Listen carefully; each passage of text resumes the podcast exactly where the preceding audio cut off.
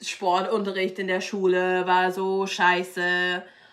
Und ich habe immer so getan, als wäre ich krank oder keine Ahnung, habe meine Tage bekommen oder was weiß ich, um zu schwänzen. Und heute habe ich das gar nicht mehr. Ähm, ich muss sagen, in den USA, in New York ist es viel einfacher für mich, Sport zu machen, als in Deutschland. Ich fand, in Deutschland war es immer so, ich betrete den Raum im Fitnessstudio und alle so, oh my God, she's changing her life. Und hier ist es einfach nur so, hey, welcome to the class. There's like a thousand different kinds of bodies und du bist eins von den 20 Körpern hier im Raum.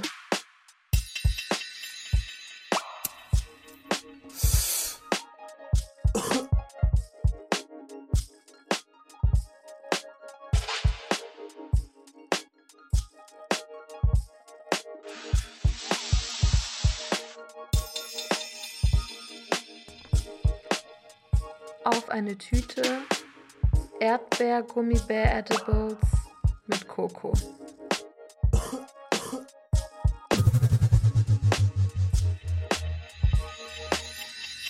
Moin Giorno und herzlich willkommen zu einer neuen Folge auf eine Tüte. Hier ist Hengame, wie immer. Und heute machen wir einen Long Distance Call nach New York, wo Coco sitzt. Coco ist Autorin, Kuratorin und Office Top und eine Freundin von mir, die letztes Jahr von Berlin wieder zurück nach New York gezogen ist, in ihre Heimatstadt. Und ich freue mich übertrieben, dass wir heute miteinander diesen Podcast aufzeichnen. Hallo Coco. Hallo Hengame. Schön, dich zu sehen. Ähm, ja, immer schön, dich zu sehen. Für uns ist ja FaceTime sowieso die normale Treffform im Moment, weil du nach New York gezogen bist. Genau. Ja, also ich sehe dich meistens seit Jahren über FaceTime oder zumindest seit einem Jahr. Ja. Was ist in deiner Tüte für uns? Ja, in meine Tüte. Ich habe mir, ich finde diese Frage super, weil ich bin immer super neidisch auf Leute, die einfach sagen so, ja, ich habe eine Hose an und mein Geldbeutel da drin und Handy und das ist alles, weil ich bin so ein Maximalist und auch weil ich trage nie Hosen, das heißt, ich habe nie Taschen in der Hose. Und weil ich muss immer alle meine Medikamente mit mir umschleppen und äh, das ist natürlich am Anfang war das immer für mich super nervig, weil ich wollte einfach äh, raus in die Welt ohne meine Medikamente, aber das geht leider nicht. Also vor allem habe ich immer, ich habe so einen Mini-Beutel in meiner Tasche drin. Mit meiner verschiedenen, mit den ganzen Allergiemedizin, die ich, Medikamenten, die ich nehmen muss, falls ich einen anaphylaxischen Anfall habe. Und das ist meine Spritze. Oder die zweite Spritze, falls die erste Spritze nicht funktioniert. Und dann ist das so eine flüssige Cortison und mein Inhaler, keine Ahnung, wie das auf Deutsch heißt. Und dann habe ich immer mein riesengroßes Geldbeutel. Es muss groß sein. Und ich habe immer was zum Essen dabei, weil ich lebe halt in New York. Everything's expensive. Man weiß nie, wenn man unterwegs schnell Hunger kriegen wird. Mhm. Und was habe ich noch? Immer Kopfhörer. Ich höre in der U-Bahn, also damals, als ich nach U-Bahn gefahren bin, äh, Hörbücher an. Mhm. Ähm, und ja, Handy immer. Und äh, dann in diesem Beutel, wo ich meine Medikamente habe, habe ich alles Mögliche. Ich, manchmal habe ich das Gefühl, ich bin so wie eine Suburban Soccer Mom. Ich habe so Thermometer, Nagelschere, eine Pinzette und ja, das ist meistens immer alles, was ich habe. Und das war immer in Berlin super lustig, auf Partys zu gehen, weil da bringt man natürlich nicht so viel mit, aber ich musste immer meine Medikamente mitnehmen. Und mhm. äh, die Flasche mit der, mit der Cortison, diese Flüssigkeit, sieht genau aus wie diese kleinen ähm, Behälter für G und ich war immer so, ich habe lebensgefährliche Allergien. Ich, ich, ich weiß, ich zeig ihnen das. Und die waren immer so, ja, yeah, okay. Und diese Spritze okay, like you do you, freaky freaky. Ich war so, nein. es war immer ein Gespräch bei der Tür gewesen. Ja, that's in my bag. It's kind of boring, kind of nerdy, aber muss halt so sein. Ich finde, Tascheninhalte können nicht so nerdy sein. Ganz ehrlich. Ähm, ja, was für eine. In, jetzt frage ich mir nur, weil das so viel ist. Was für eine Tasche hast du meistens? Hast du so eine Taschen. Suburban Mom, so Einkaufstasche, so eine Longchamp? uh, Georgina Lu. oh Gott, diese Longchamp-Taschen. Ich bin dann mal nach Luxemburg gezogen und die Leute benutzen die Taschen für, für zum Einkaufen. Die haben so fünf Longchamp-Taschen einfach im Auto, whatever, und das sind halt die Grocery Bags. Ich war so, was? Luxemburg ist einfach ein anderer Film. Ja, ja, wirklich. Ich war ziemlich erstaunt. Uh, ich habe immer einfach eine sehr große so Bucket Bag ähm, dabei Mm, ja, so eine, ich habe mehrere so bei Kleiderkreise ähm, mhm. und hier heißt das Poshmark gekauft ähm, von verschiedenen ähm, Marken aus den 80ern, die ähm, damals so richtig gute Leder Bucket Bags produziert haben. Ich habe ähm, vier davon und ja, genau, das habe ich meistens dabei als Tasche, weil die groß genug sind und style-wise mir gefallen. Wir treffen uns ja auf eine Tüte Edibles. Was für Edibles hast du dabei? Ich habe so richtig gute Edibles, die sind aus einer Dispensary in Massachusetts. Ähm, das Lesbian Run Dispensary ist wirklich schön. Und die sind mit Erdbeergeschmack, mit Option auf Sauerstreuseln. Du kannst halt dein Gummy lecken und das dann in so eine kleine Tüte mit so Sauerstreuseln dippen. Geil. Und das ist, ne, ja, die sind, die sind wirklich gut. Und diese Sauerstreuseln sind super, weil sie decken ein bisschen den so, ähm, naja, diesen halt Geschmack von, ja, äh, THC, CBD etc. etc.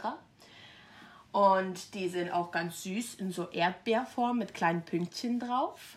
Und ähm, Genau, die sind eigentlich sehr mild und ähm, die sind nicht so stark, aber ich finde die so super zum Entspannen und Loslassen, gerade in den ähm, super stressigen Zeiten hier mhm. in New York sind sie wirklich so mein tägliches, ähm, what do you say, Activity, Hobby. Mhm.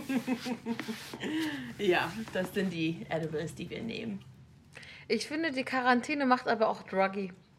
Oh, oder, ja. oder auf jeden Fall so Lust auf Druggy sein. Ich bin so normalerweise so, ich bin halt Pothead, aber ich bin jetzt nicht so im Amphetamintunnel oder so. Aber mhm. seit Quarantäne ist, bin ich so, hm, ich vermisse mhm. das Berghain, ich vermisse mhm. Teich. Ich bin so, bitch, you've never been that person. Aber jetzt bin ich so, I want to become that person after Corona. Ich habe auf Instagram irgendwann gepostet, so, ich vermisse Partys. Und dann hatte ich keine Bilder von Partys hier in New York, nur von Berlin. Und dann hat mhm. eine sehr gute Freundin hier in New York mir sofort geschrieben, do you even go to parties? Und ich so, that's not the point. Aber also eine kleine Partymaus möchte schon wieder sein nach der ganzen Corona, aber ich, es fällt mir auch schwer ein, mir sowas vorzustellen, weil alles so dermaßen schrecklich ist. Und ähm, ja, mal schauen. Also äh, ich glaube, alles wird sich sehr dramatisch ändern, vor allem hier in New York. Ähm, also wir sind auch seit zwölf Wochen hier in der Lockdown und da wird nichts wirklich ähm, irgendwie so besser hier sozusagen. Mhm. Also die Regeln haben sich nicht wirklich geändert, nur dass die Le Leute keine Lust mehr haben. Mhm. Aber ähm, alle Parks bleiben zu, also Spielplätze und so Parks und Strand ist auch zu. Ähm, es wird wärmer, die Leute haben keine Lust mehr, aber ähm, ich glaube, viele, viele Orte, viele Partyorte, viele Bars und so werden die Krise auch nicht überstehen finanziell. Und ähm, ich habe echt Angst, wie die Stadt nachher aussieht ähm, für, für Bars, für Restaurants. Ich glaube, alles wird irgendwie so ein, you know, full of chains, chain restaurants and pretty shitty. Und ja, ich habe keine große Hoffnung. Aber zurück zu den Edibles, die helfen. Ja, das ist gut. Something to hold on to. Something to take off the edge. Something to chew. Aber wir können mal bei belastenden Sachen bleiben. Mhm. Ähm, so, du, du trägst ja sowieso viel Baggage mit dir rum, wenn du im Alltag unterwegs bist. Ja. Das haben wir jetzt schon rausgehört, aber was ist dein emotional baggage? Ich glaube, mein emotional baggage schon seit Jahren aber auch jetzt gerade in dieser Zeit ist einfach Wut. Ich hatte vor ein paar Jahren auch so Visitenkarten gemacht, so Coco, Angry Dyke. Habe ich dir eine gegeben? Hast du eine? Nö. Aber echt? Nee. Das aber wenn so du meine letzten Bestellung losschickst aus New York, kannst du die Ka Karte dazulegen. Ja, ich habe noch ganz viele. Hier sehe ich eine und da habe ich so drauf gedruckt, just so Coco und dann Angry Dyke Misandrist. Und dann ähm, mein Symbol für ähm, Rising, Moon and Sunshine. Und das war es eigentlich, keine Kontaktinfo, nichts. Aber ich bin schon seit sehr lange angry und ich bleibe angry. Ich denke, you know, es gibt diesen Spruch, uh, if you're not angry, you're not paying attention. Und ich denke, das ist einfach ähm, die Realität, so wie ich sie sehe, ist wirklich, wenn du nicht wirklich hinschaust, zuhörst, die Augen aufhast und nicht wütend bist, dann ähm, was machst du eigentlich? Und neben mir habe ich die äh, Hauptseite von der gestrigen New York Times Sonntag-Edition. Auslag, nee, Ausgebe, wie sagt man das? Ausgabe. Und, ja. Ausgabe, genau. Und äh, da sind vier Seiten nur mit Namen von den gestorbenen Menschen, die in den letzten zwei, zweieinhalb Monaten hier in Amerika gestorben sind. Und ähm, ich bin traurig, ich bin frustriert, aber vor allem, vor allen Emotionen bin ich wütend.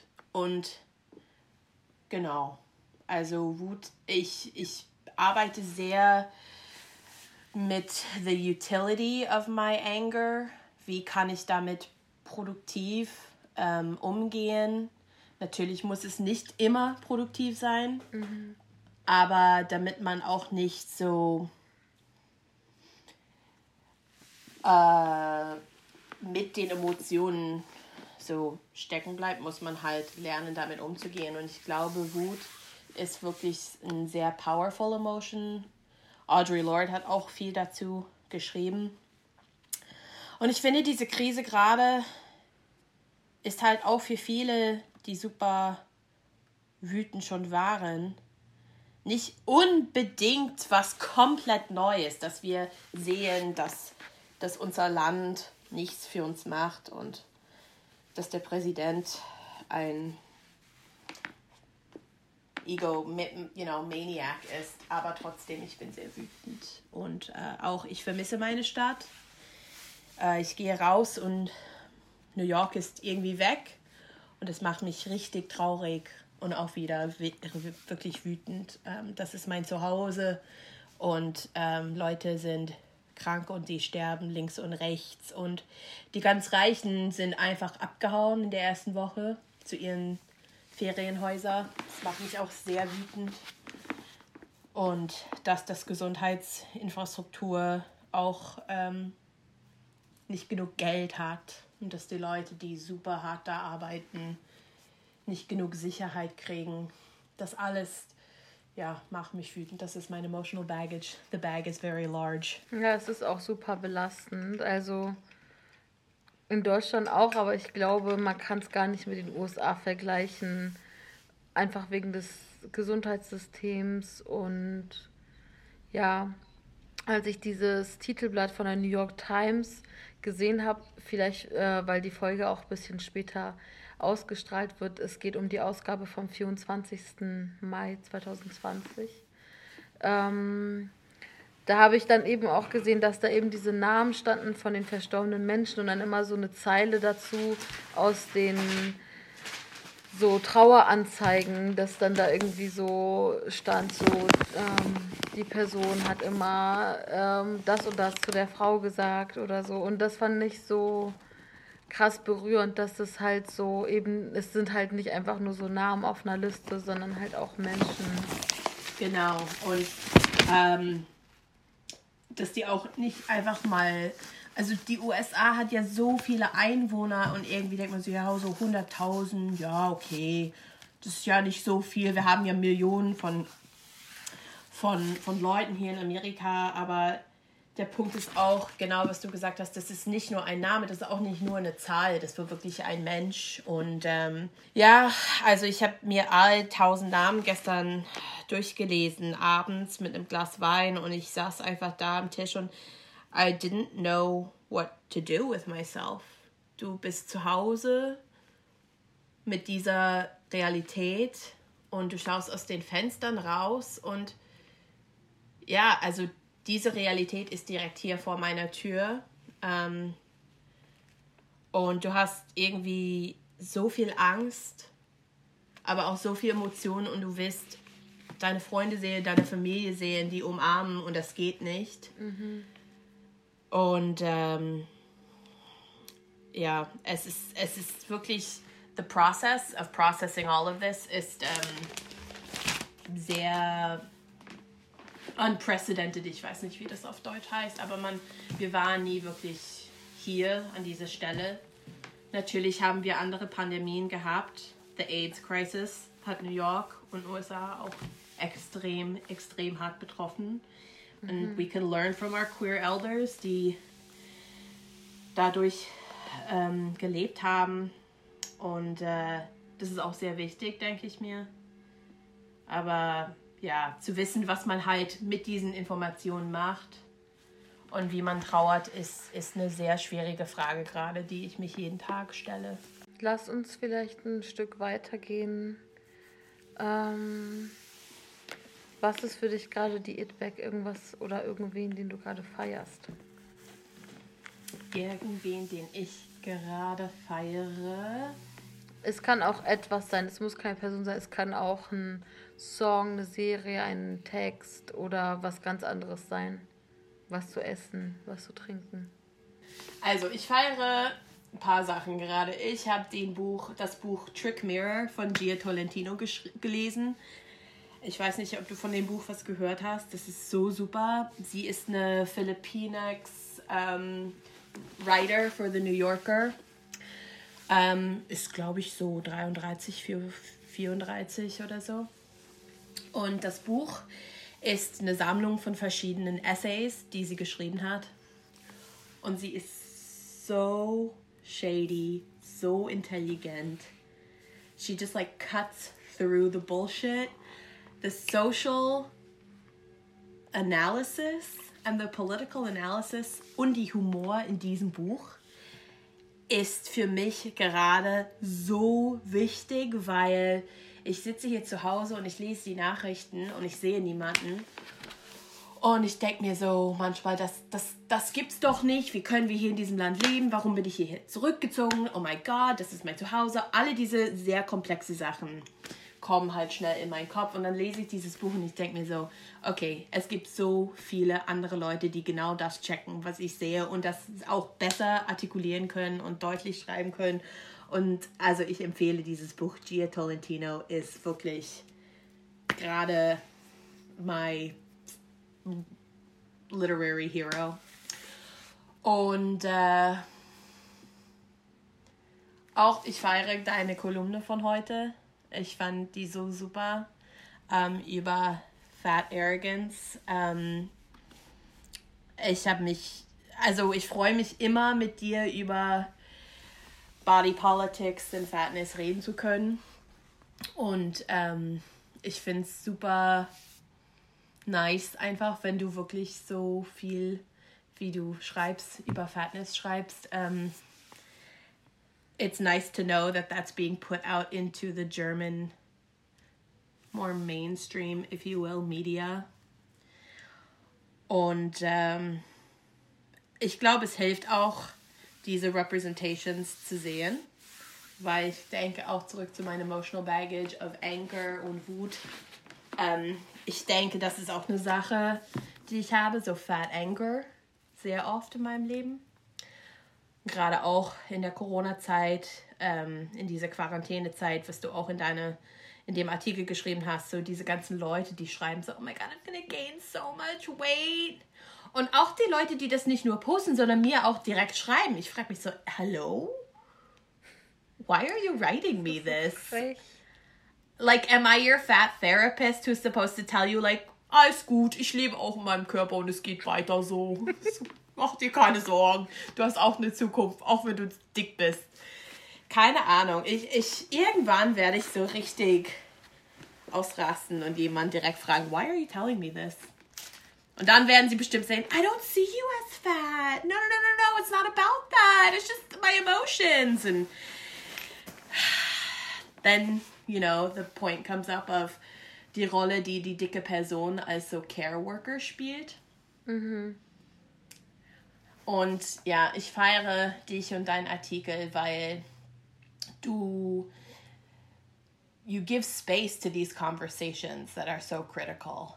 Und ähm, ich fand es viel schwieriger in Deutschland ähm, darüber zu reden als hier in den USA. Und ähm, genau. Ja. Ich liebe es ich, auch mit dir über das Thema so zu sprechen. Ähm, weswegen ich auch ist es äh, zufällig so, dass meine Kolumne heute erschienen ist und wir heute skypen, aber andererseits auch nicht ganz, weil ich mit dir am Wochenende über das Thema gesprochen habe und ich meinte so, ey, wir müssen einen Podcast zusammen ja. darüber aufnehmen, weil mhm. mich regt es auch immer so auf, dass so gerade in Deutschland aber oft so generell so Diskussionen über Fatness oder Diskurse über Fatness sind so stecken geblieben bei, aber ist das nicht ungesund, Obesity zu promoten? Und ich bin so, Digga, erstens, es gibt super viel Studien und Sachen, die sozusagen diese, äh, diesen Komplex Fettshaming und Medizin und so widerlegen. Oder also sozusagen nicht widerlegen, aber so Gegenargumente liefern. Und darum geht es halt auch irgendwie jetzt gerade gar nicht. Die wollen immer so über Gesundheit reden, aber ich bin mhm. so, nee, du kannst jetzt mal zuhören, was wir zu sagen haben, ohne über Gesundheit reden zu wollen. Und da habe ich das Gefühl, mit dir kann ich halt so äh, nuancierte Analysen machen über halt sowas wie dick sein und Begehren, dick sein mhm. und Arroganz, dick sein und Fashion und man muss nicht so äh, über das Thema sprechen, als würde man so im Kindergarten mit Vierjährigen darüber reden. Genau. Und ich finde so, natürlich gibt es Nuancen dazu. Like, we're humans. It's a complex thing. Und the discussion of fatness einfach one-dimensionally zu stellen, ist einfach so auch richtig schade für Leute, die so tun, als wären sie Allies und was davon lernen wollen. Weil es ist so, sorry, but if you want to get on the bus, jump on, but it's like a lifelong ride. Like es hört nie auf. Mhm. Und das ist eine Sache, die ich auch manchmal frustrierend finde, ist, dass ich so Jahre lang und schon seit seitdem mir irgendwie bewusst war, dass ich in einem dicken Körper lebe, ähm, gibt es dieses Thema bei mir halt. Und ich denke, ich habe immer sehr kritisch, auch wenn ich die Wörter nicht wirklich dafür hatte als Kind. Die Gedanken waren da in meinem Kopf, ein bisschen so unformulated. Ähm, aber ich finde oft, wenn Leute so Allies sein wollen, sie wollen einfach so unidimensionally, nicht nuanciert, einfach mal so das Problem besprechen, eine Lösung finden und dann sagen so, ja, es ist gut so, ja, okay, now we're all friends, let's keep going. And it's like, dieses Thema wird überall, in jeder Aspekte meines Lebens und des Lebens einer dicken Person ähm, auftauchen. Und es ist schwer und die Arbeit hört nie auf. Und ähm, es gibt Tage, an denen ich einfach wirklich so null Lust und null Bock drauf habe. Ähm, es gibt auch Tage, wo ich das aber wirklich feiern kann, wenn ich so in Community bin und Sachen wie dein Artikel oder Kunst wie, weißt du, so Shuglet, dieser Fotograf aus mhm. Florida. Mhm. Wenn ich diese Fotos sehe, dann bin ich so richtig happy und erleichtert irgendwie auch durch diese Happiness. Aber die Arbeit hört nie auf, I think, um, gegen so Fatphobia zu kämpfen. Und ja, yeah, it's, um, it's a lot of work. Es gibt bei mir auch die Kategorie die Katze im Sack. Und da geht es darum, dass ich gerne wissen würde, was ist etwas, worauf, wofür du dich in der Vergangenheit geschämt hast, worauf du aber jetzt, vielleicht bist du stolz drauf, vielleicht schämst du dich einfach nicht mehr, aber genau, es ist besser geworden. Was wäre es bei dir? Mein Körper. Ja, also wenn ich wirklich direkt dazu eine Antwort finden muss oder soll oder will, dann ist es mein Körper. Ähm,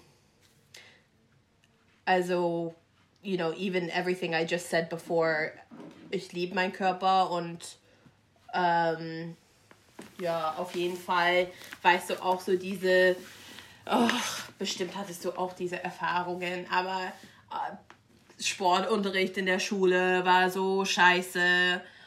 Und ich habe immer so getan, als wäre ich krank oder keine Ahnung, habe meine Tage bekommen oder was weiß ich, um zu schwänzen. Und heute habe ich das gar nicht mehr.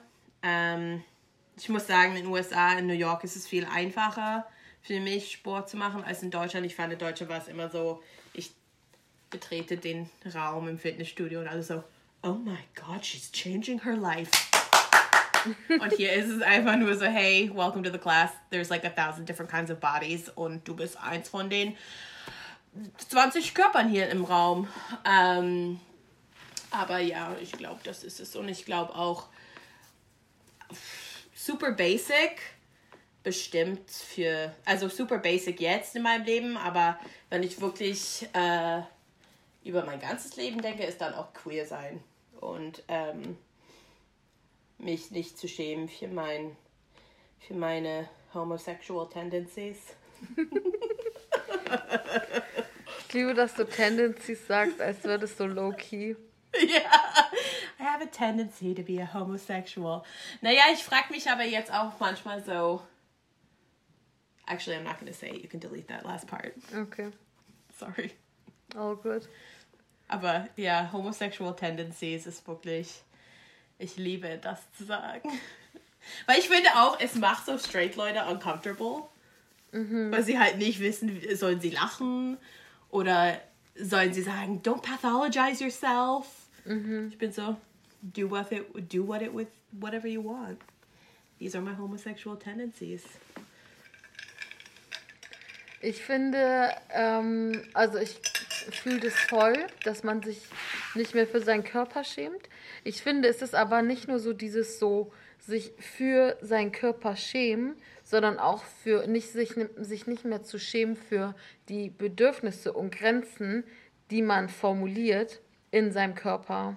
Also eben zum Beispiel eben sowas wie Ansprüche haben oder arrogant sein oder so, dass sozusagen Früher ist so, du kriegst so ein Krümel vom Kuchen und du kannst froh sein, dass du, dass dir das überhaupt angeboten wurde, weil Kuchen hat ja auch Zucker. Mhm. Und ähm, sozusagen, jetzt willst du so ein ganzes Slice, ist so okay, bist du sicher, dass du wirklich sagen willst, also oder ja. so, keine Ahnung. Halt so dieses, ähm, jede Person, also alle wissen, Schönheit ist subjektiv. Ja. Und sozusagen, egal ob du links bist, queer, feministisch, so alle nehmen sich das Recht raus zu sagen, ich finde aber die, die und die hässlich oder so, okay? Und wenn du dick bist, ist es dann aber so, aber das ist so, gerade du solltest so body positive für alle sein.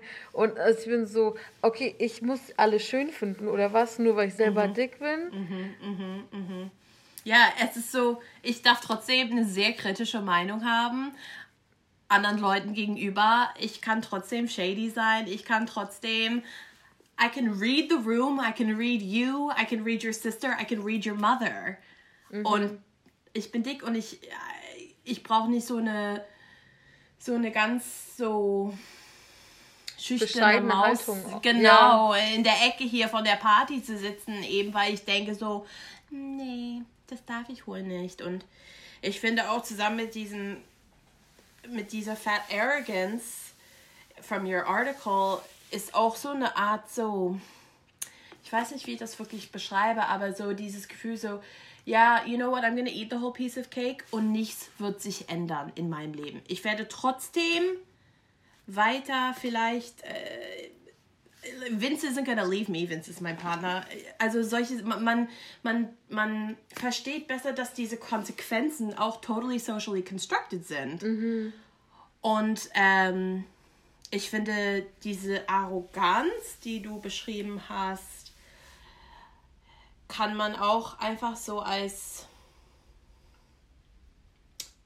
Confidence in knowing, dass meine dicke Körper nicht so gefährlich ist, mhm. wie die größere Ges Gesellschaft da draußen mir sagt, die die ist.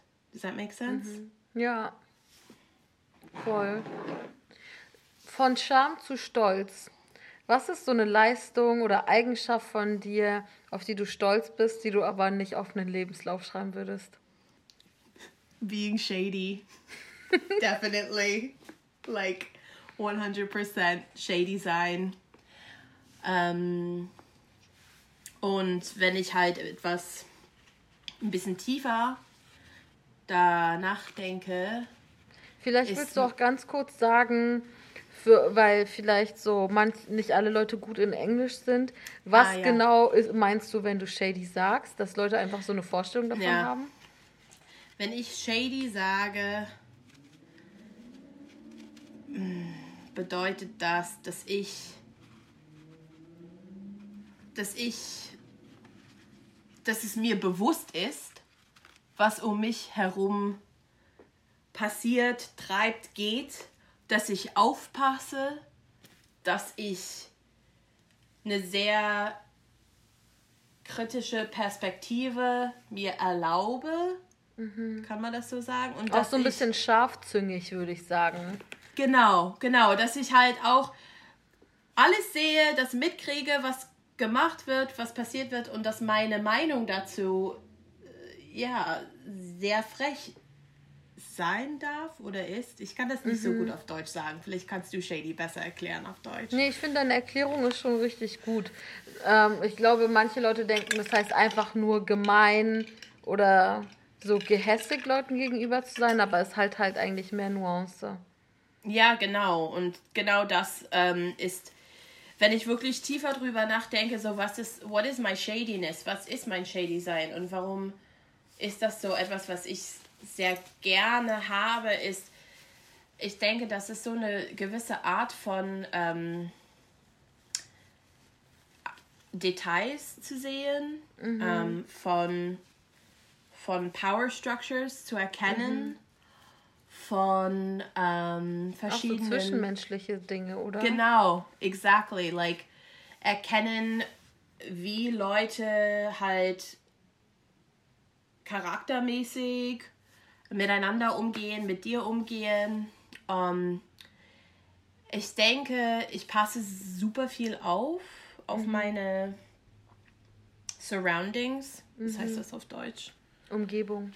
Um, genau, und ähm, ja, ich denke, als ich klein war, war ich auch sehr shady. Und ähm, meine Mutter war immer so, du musst Anwältin werden, weil ich bin nicht nur shady, sondern ich kann es auch sehr gut so.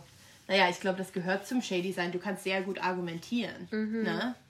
Also, mhm. du siehst was, du checkst das, du sagst, mhm. was es ist und du gibst so eine riesengroße Monolog dazu, mhm. die kritisch ja. ist. Und ja, genau. Es kann auch sowas sein, dass man so auch für sich selbst so einsteht. Mhm.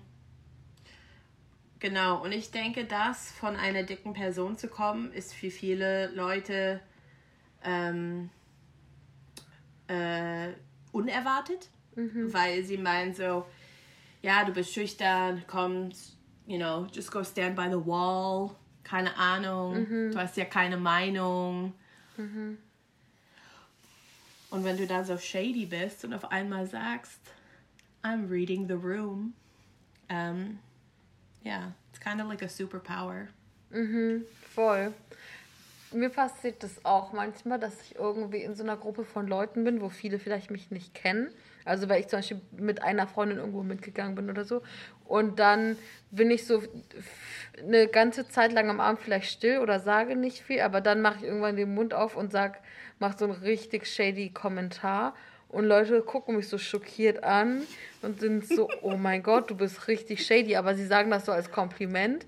Und ich Ja. bin so, ganz genau, Bitch. Und weißt und so, nur weil ich dick bin, bin ich kein Opfer, so auf den, dass Ja, so genau. nur liebe Gedanken über andere Leute hat und so gutmütig ist und so. Also Leute denken, wenn man dick ist, muss man so ähm, durch besonders freundlich sein, empathisch sein, so äh, richtig zen sein und über allem stehen, das so überkompensieren. Ja, und ja. Ähm, darf einfach nicht einfach mal shady sein. Yeah, and I also think, und ich muss das kurz auf Englisch sagen, I think being shady is very antithetical to living in a fat body because in a fat body you're supposed to operate from a sort of scarcity complex idea in terms of your social life. Like niemand will mit dir befreundet sein. No one's to want to have sex with you. Nobody's to want to love you. Um and to reject that scarcity complex and engage in a sort of shady social existence and analysis ist vielleicht für viele so, oh my god, you know, du hast doch sowieso so wenig Wahl.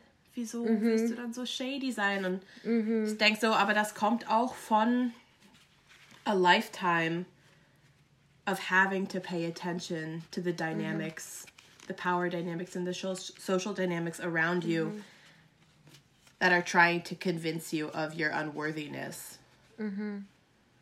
Und äh, ich finde es wirklich ein Superpower, den Mund aufzumachen und sagen, ja, I'm shady mit diesem Kommentar. I also think it scares people a bit, Voll. but oh well.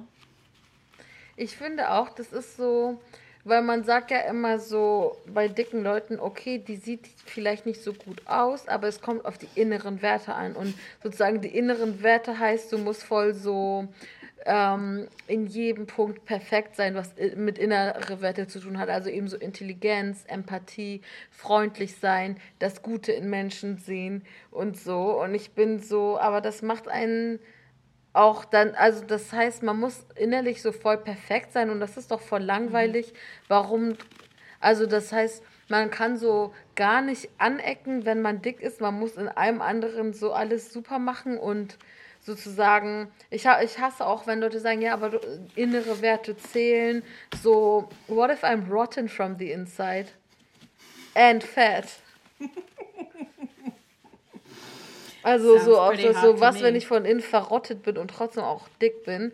Und Genau. heißt es, dass ich dann, weil viele Leute sind ja auch schlank und von innen verrottet, wenn man in dieser Sprachsymbolik bleiben will. Und da sagt dann niemand, die verdient es nicht, geliebt zu werden. Genau, genau. Genau, ich denke, das spielt eine sehr, eine sehr strong double standard. Als dicke Person, you have to work die ganze Zeit, um zu zeigen, dass du aktiv daran arbeitest, deinen Körper zu ändern.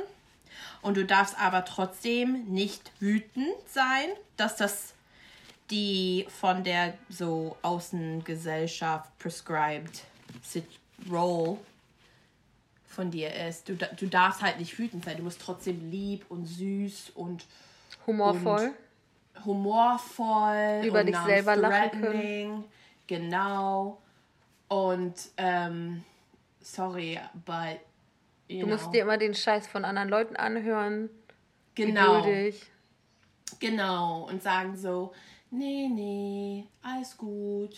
Ich weiß, du hast es nicht so persönlich gegen, gegen mich gemeint mit diesem Kommentar.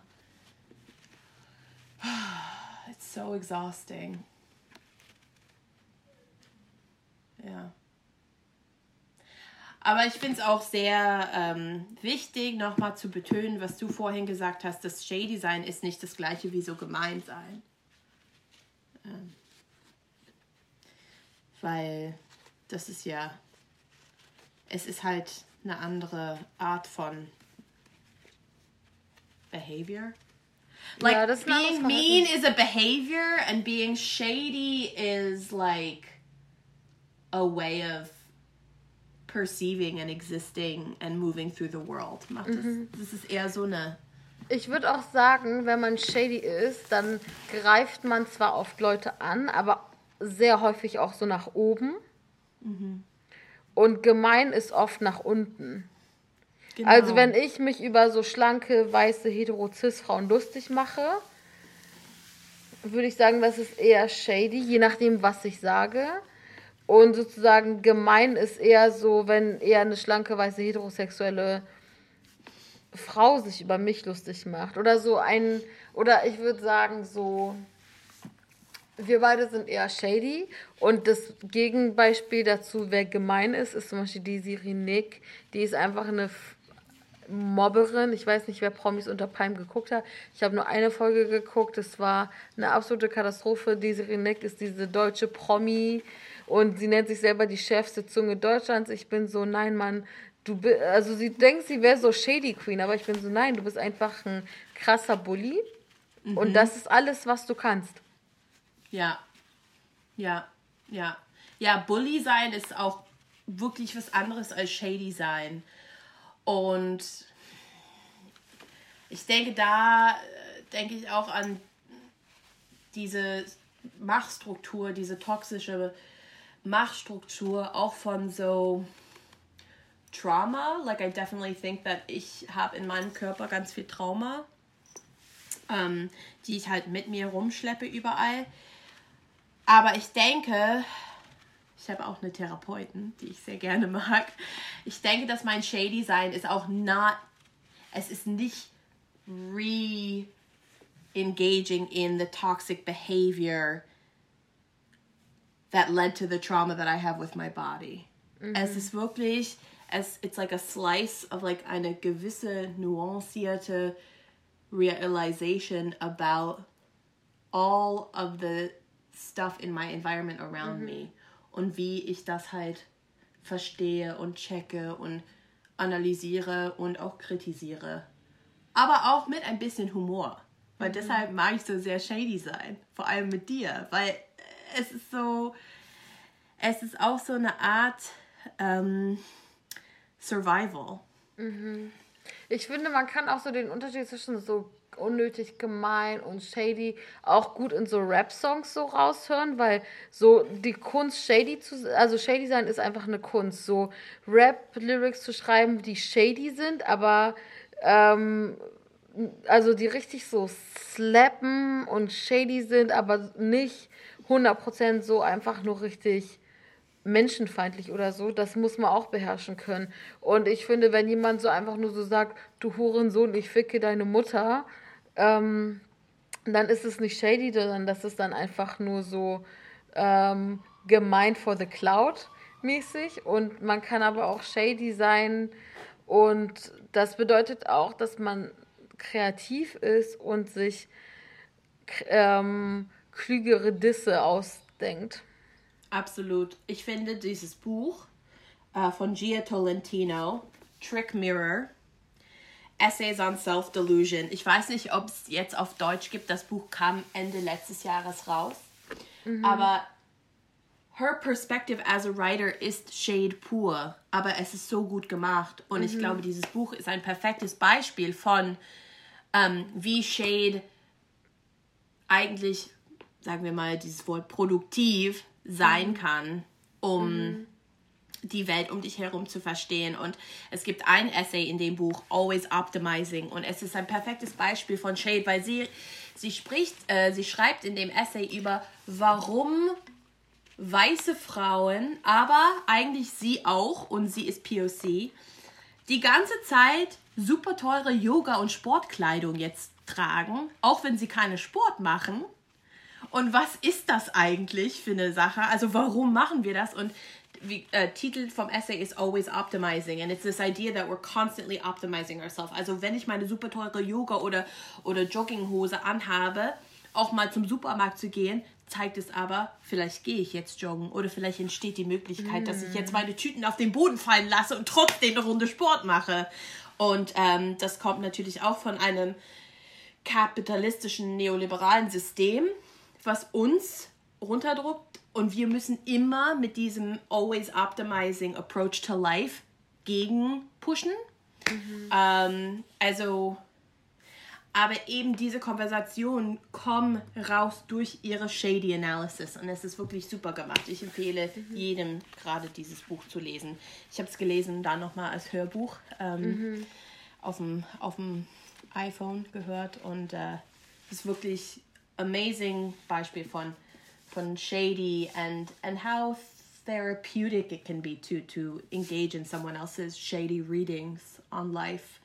Um, ja. Ich packe das Buch in die Infobox, damit auch alle sich das cool. ähm, nochmal holen können. Ja, wir kommen jetzt auch schon zu unserer letzten Kategorie.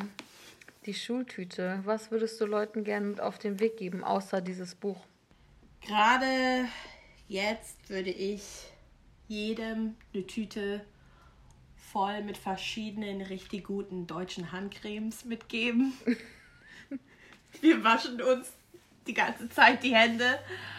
Und äh, ja, wir müssen auch schauen, dass wir nach dieser Zeit weiterhin die Hände waschen, aber gleichzeitig moistuриzen, sehr wichtig. Und äh, ich vermisse DM so sehr ich würde sofort jetzt super gerne bei DM reingehen und mir so viele verschiedene Handcremes kaufen. Ähm, ja, Hast Handcreme. du eine Lieblingshandcreme? Oh, yeah, but I'm gonna out myself as being a bougie bitch. Okay, ich bin gespannt. Veleda. Veleda. Mhm. Äh, diese grüne Skin Food mhm. ist so super. Kennst du das? Ich habe es nicht ausprobiert. Ich versuche immer so Veleda zu umgehen, weil die sind so Anthroposophen. Also die sind so ein bisschen so ESO-mäßig, weißt du? Ja. Also, mhm. und deswegen, ja. nur wenn es das for free gibt. That. Nur wenn es das for free gibt. ähm, I love free sagen, shit. ja. Freak shit and free shit. Meine Mutter sagt immer, if it's free, it's for me. If there's a charge, send it to Marge. Ich finde, das ist einfach ein Life Wisdom Proverb. Genau. Eine Handcreme, die ich liebe, weil meine Schwester sie in mein Leben reingezwungen hat, aber jetzt bin ich so, wow, she can actually stay. Also die Handcreme ist diese grüne von Camille, die kostet richtig wenig. Das ist, glaube ich, eine der günstigsten in Drogeriemarkt und die ist perfekt. Und immer, wenn ich in einem Nagelstudio bin, wo die das haben, statt diese Coconut, Strawberry, Pina Colada Handcremes, bin ich so, dass die wissen, was wirklich gut ist für die Nägel. Ja, ich weiß genau, welches Produkt du meinst. Ich kann es mir sehr gut ähm, vorstellen. Ich weiß genau, welche, welche Handcreme das ist. Ja, wenn ich keine Bougie-Bitch bin und die Veleda ähm, Skinfood nicht benutze, dann mag ich auch einfach Kokosöl ähm, einzureiben. Mhm. Also da muss man aufpassen, dass man direkt danach nicht so eine schöne Bluse oder, oder was anfasst, weil das lässt, hinterlässt dann diese ähm, Fettspuren äh, oder wie man mhm. das sagt. Aber Kokosöl geht auch immer. Also das ist auch ganz schön im Sommer mache ich Kokosöl überall auf meinen Körper. Auch in dein Gesicht? Nein. Weil das da ist nicht. mir immer wichtig, dass Leute wissen, macht euch nett Kokosöl nee, nee, ins nee. Gesicht. Das kloppt euch die Poren voll. Ja, und ich finde, für die Haare ist auch nicht so ideal, weil äh, erst ist es oily und dann trocknet es aus. es funktioniert null bei meinen Haaren. Es macht meine Locken super shitty. Ähm, aber nee, nee, also Öl überhaupt, also Arganöl und auch Vitamin E-Öl. Ich passe wirklich auf bei meinen Haaren. Ähm, ich finde, es äh, it weighs down my curls und äh, funktioniert gar nicht. Nee, also die Öle lasse ich, also Kokosöl mache ich nicht auf mein Gesicht. Da ist, das spielt eine andere Creme ihre Rolle. Ja. Aber ich glaube, in dieser Tüte, den ich, äh, die ich den Leuten mitgebe, ist einfach so eine Wundertüte voller ähm, Moisturization Products. Ich finde, also, das ist gut. Mehr Leute müssen auf Moisturization achten, weil viele Leute denken, wenn sie sich einmal die Woche nach dem Duschen das Gesicht eincremen, ist der Job erledigt. Und ich bin so, nein, die Haut ist unser größtes Organ und wir müssen sie pflegen. Absolut. Auch Serum für die Haare schadet nie. Also solange es die richtige ist. Leute, Moisturization is key to a long life. Und, ähm, und Hydration. Ja, genau. Moisturization von innen und außen. Danke, Coco. Das war juicy und nice. Danke, Hangame. Juicy and hydrated. In dem Sinne, ähm, stay hydrated, stay moisturized, stay juicy. Schön, dass ihr zugehört habt. Wir schnacken nächste Woche wieder. Haut rein. Tschüss. HDGDL. Hab euch ganz so lieb. Ganz genau, so ist es. Das war der Podcast auf eine Tüte. Der Jingle wurde von Neda Sanae, aka Nedalot, produziert. Konzept, Produktion und Redaktion sind von mir, Hengame Yakubi Farah.